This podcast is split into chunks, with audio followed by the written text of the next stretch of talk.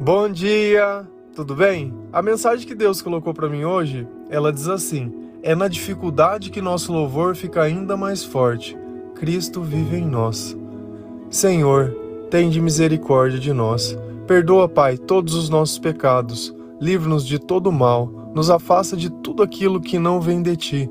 Nós agradecemos, Senhor, por tudo que tem feito, por tudo que tu és, pelo alimento, pelas vestes, pela oportunidade de dormir, pelo banho. Nós te louvamos, nós te bendizemos, nós te amamos, pois somente tu é o nosso Deus e toda a nossa confiança nós depositamos em ti. Se a gente notar o Velho Testamento praticamente inteiro, o povo de Deus eles vivem em batalha. E se a gente notar ainda um pouquinho mais, eles não eram guerreiros, eles eram escravos. Então muitas nações cresceram se preparando para a batalha. Eles não eram o caso deles. Eles cresceram muitas vezes sendo escravizados. Eles cresceram muitas vezes sendo humilhados.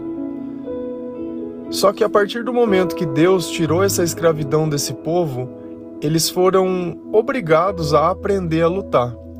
Só que eles não tinham um grande exército, eles não tinham nem tantas armas e nem tanta habilidade. Só que eles tinham uma coisa que os outros povos não tinham, que era a presença de Deus. Lá em 2 Crônicas 20, versículo 12, a palavra diz assim: Pois nós não temos força para enfrentar esse exército imenso que vem nos atacar. Não sabemos o que fazer, mas os nossos olhos se voltaram para ti. Olha que coisa interessante. Eles tinham a plena consciência que eles não tinham força, que o exército era imenso e que o exército já estava vindo atacar eles, que eles não sabiam o que fazer, mas uma única coisa eles tinham certeza e foi a única coisa que eles fizeram. Mas os nossos olhos se voltaram para ti. Então vamos começar. Estamos na dificuldade, o problema, ele é gigante, ele é enorme. Ele já está diante de mim, não é uma coisa que eu estou imaginando, aquilo já está acontecendo. Eu não sei o que eu vou fazer.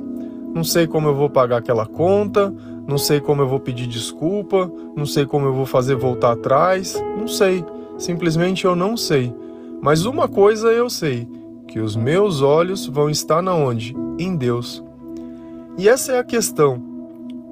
Quando nós formos começar a resolver um problema, principalmente desses muito grandes, nós temos que começar orando. Nós não podemos tirar o olho de Deus e colocar o olho no problema. Percebe que quanto mais você pensa de repente num problema, mais angustiado você fica, mais desesperado e muitas vezes menos você acha uma solução.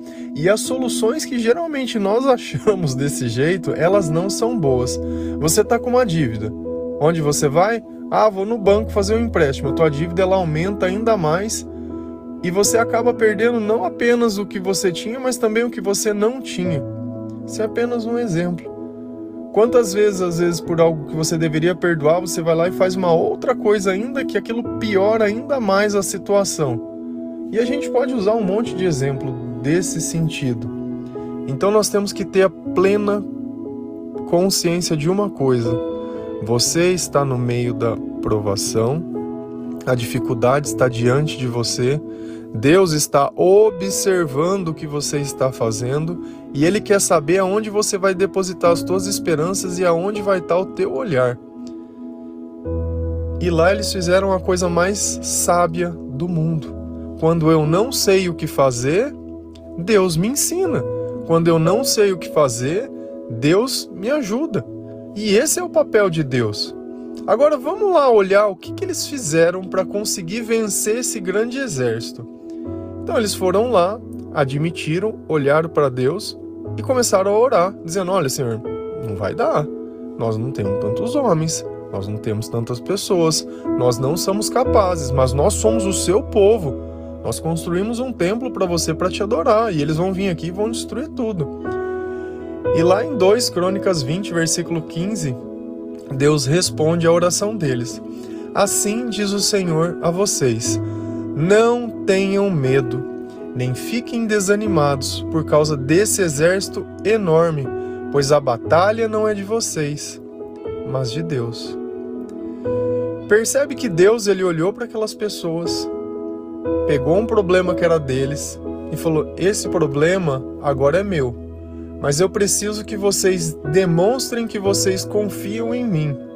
Como que nós podemos fazer isso? Não tenham medo, nem fiquem desanimados. E na maior parte do tempo que nós estamos dentro de um problema, são os dois sentimentos que a gente tem: medo de não dar certo e como não tá dando certo nada, você fica desanimado, não quer fazer mais nada. Deus ele reconhece que o exército é enorme, mas ele reconhece também que ele tem poder para vencer essa batalha. E Deus ele está do nosso lado. Sabe por quê? Porque Cristo vive em nós. Por quê? Porque nós vivemos pela fé no Filho de Deus. Então, o nosso modo de viver hoje nos permite que nós tenhamos Deus do nosso lado. Só que a questão é, quantas vezes você no meio de um problema você decidiu louvar a Deus? Quantas vezes no meio de um problema você decidiu agradecer a Deus, a mostrar gratidão? Muitas vezes nós esquecemos de Deus na maior parte do tempo. Quando o problema começa, nós não lembramos de Deus, mas quando ele chega num ponto insustentável, Teoricamente, eles fizeram algo muito sábio, que era não, não esperaram ser derrotados para ir pedir ajuda de Deus. E na nossa vida, na maior parte do tempo, é desse jeito. Eu espero eu perder tudo, eu espero cair no chão, eu espero a minha derrota, aí assim eu vou chamar o Senhor através de oração, mas louvar é muito difícil. Quantas vezes você foi enfrentar um problema louvando a Deus, agradecendo a Deus? Ou quais seriam as palavras, ou qual seria o louvor, ou qual seria a canção que você iria cantar para louvar o Senhor mediante a dificuldade? É curioso que na Bíblia eles usaram exatamente essa estratégia. Mas eu queria que vocês pensassem. Geralmente, quando a gente vê na televisão esses filmes, tem uma batalha, certo? Vamos pensar numa batalha de um lado, aquele exército enorme do outro aquele pessoal que não tem cara de guerreiro, tá? Então nós temos duas coisas que são totalmente opostas. Uns que estão preparados para aquilo e outros que não estão preparados da forma que as pessoas se preparam, mas eles têm algo que o outro exército não tem, que é Deus. E curioso que pensa nesse cenário, um exército grande preparado de um lado do outro pessoas como se elas fossem operárias, tá? Não vai estar tá vestido, não vai estar tá nada, certo? E aí o que, que aconteceu? Na frente desse povo, ao invés deles terem cavalos, carros e tudo, o que, que tinha? Tinha um pessoal louvando a Deus bem na frente desse exército. E a palavra, lá em 2 Crônicas, versículo 21 e 22, ela diz assim: Depois de consultar o povo, Josafá nomeou alguns homens para cantarem ao Senhor e louvarem pelo esplendor da sua santidade, indo à frente do exército cantando: Deem graças ao Senhor, pois o seu amor dura para sempre. Quando começaram a cantar e a entoar louvores, o Senhor preparou uma emboscada contra os homens de Amon, de Moabe e dos montes de Seir, que estavam invadindo Judá, e eles foram derrotados. Olha que coisa divina. Você imagina, eu fiquei pensando na cena, aquele exército vindo invadir, eles entram de frente, nós também arrepiando, com outro povo. Lá de longe eles já estão ouvindo uma canção, e aquela canção aquele povo começa a cada vez cantar mais forte. Deem graças ao Senhor, pois o seu amor dura para sempre. Olha onde eles foram louvar o Senhor, agradecer ao amor dele, agradecer a eternidade desse amor. Eles não foram falar sobre batalha, eles não foram falar sobre vitória, eles não foram falar sobre nada. Eles foram falar sobre aquilo que Deus é. E esse povo, conforme eles foram vindo, eles se confundiram, porque eles não entenderam o que estava acontecendo. Se você olha esse versículo acima, diz que tinham mulheres, crianças e estava todo mundo lá. Frente a um exército que poderia matar, mas louvando ao Senhor. E essa obediência, e esse clamor, e esse louvor, Deus ele foi lá e fez um milagre, ele foi lá e fez um impossível, ele fez o que somente Deus pode fazer. Que é tirar um problema da nossa vida que nós não poderíamos resolver. Eles depositaram exatamente a esperança, eles olharam exatamente para quem tinha que olhar.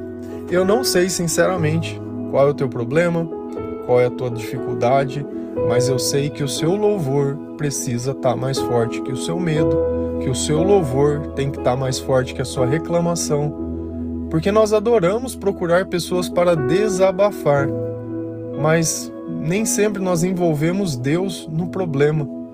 Nós questionamos a Deus por que aquilo está acontecendo, mas nunca perguntamos para Deus: Ó oh, Senhor, me ajuda, o que, que eu posso fazer? O que, que o Senhor pode fazer por mim? E é justamente essa humildade, muitas vezes, que nós temos que ter. O exército, ele já está muitas vezes lá na porta. Ele já vai invadir o seu país. Ele tem a capacidade de te matar. Você sabe que você não tem a força para vender. O que, que restou para você? Se você quiser sair dessa condição, é necessário que você mude o seu comportamento. Se a gente notar, enquanto a gente se comporta do mesmo jeito, as coisas acontecem exatamente igual. Nós precisamos agir diferentes para que termos situações diferentes. Quando Deus diz não minta, é para não mentir. Não é para você criar situações que você mente ou não. Ah, mas eu não gostaria de falar. É um direito seu. Omitir algo ou ficar em silêncio não é mentir. E uma coisa que é muito curiosa é que nem todas as pessoas elas suportam a verdade. Conhecereis a verdade e a verdade vos libertará. O diabo é o pai da mentira, não é o pai da verdade. Então, muitas vezes, se você dizer a verdade para alguém, essa pessoa ela vai vir te atacar. Por quê? Porque ela não suporta a verdade. E como diz na palavra de Deus, não joga suas pérolas aos porcos. Então não adianta muitas vezes você ficar querendo conversar ou querendo explicar se a pessoa é uma mentirosa. Ela não tá ligando se aquilo é verdade ou não. Ela quer criar uma narrativa dentro da vida dela para mostrar que ela tem a razão para ter aquele comportamento que é totalmente repreensivo. Então é muito mais fácil julgar os outros, é muito mais fácil tirar os olhos de Deus e tentar construir uma imagem em volta de mim. Cara, é uma construção de uma imagem que ela não existe. É tão eficiente esse tipo de coisa quanto eu entrar numa rede social, pegar uma foto minha, tirar as minhas imperfeições e postar. Porém, quando alguém me encontra pessoalmente, fala: opa, pera lá, parece que você tá um pouco diferente aqui da foto. Não adianta. Conhece o termo que a mentira ela tem perna curta? Então, se você quer que Deus ele te ajude nas suas dificuldades, passo 1, um, reconhecer o problema. Passo 2, colocar os olhos em Deus.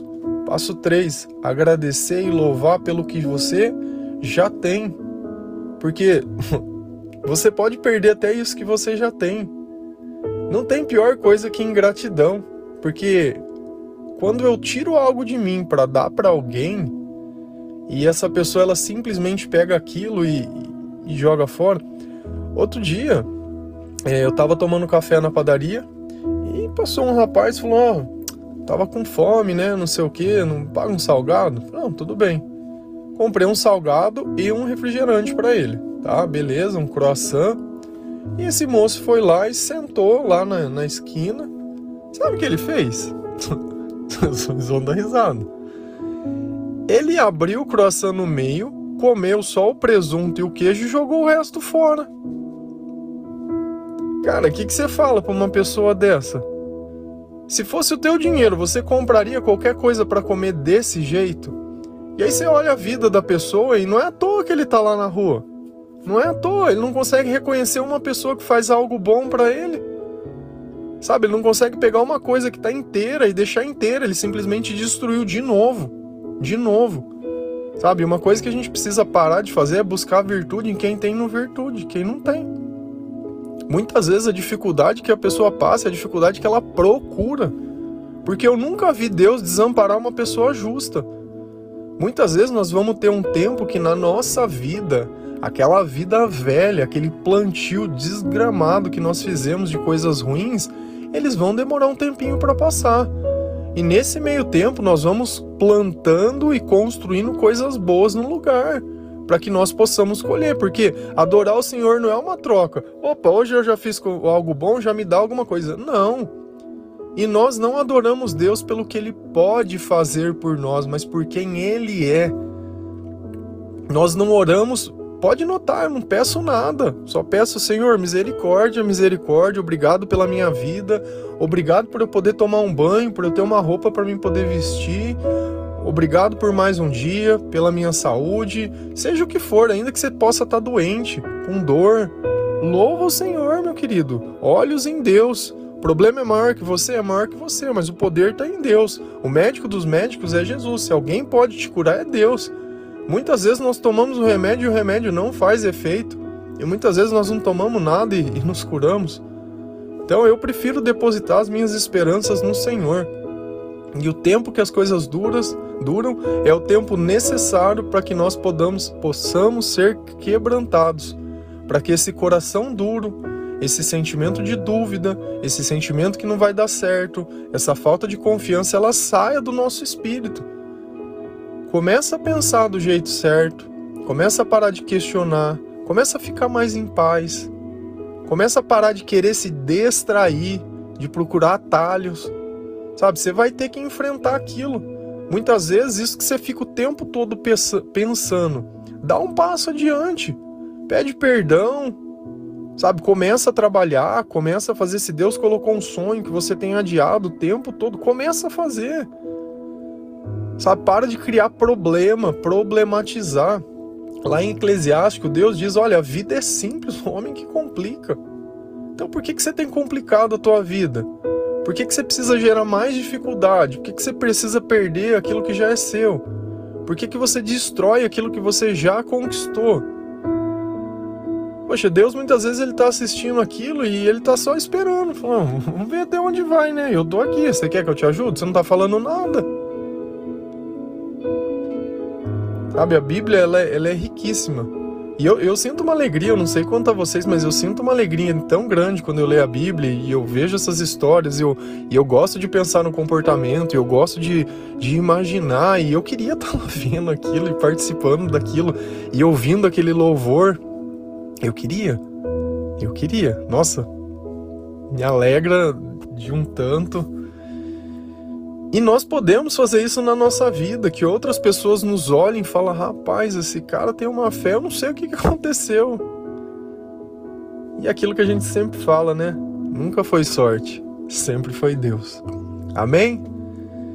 Que Deus possa te abençoar nesse dia, tocar o seu coração, que o seu louvor não pare. O problema ele não vai diminuir. Mas Deus tem poder de sobra para vencer essa batalha. Amém?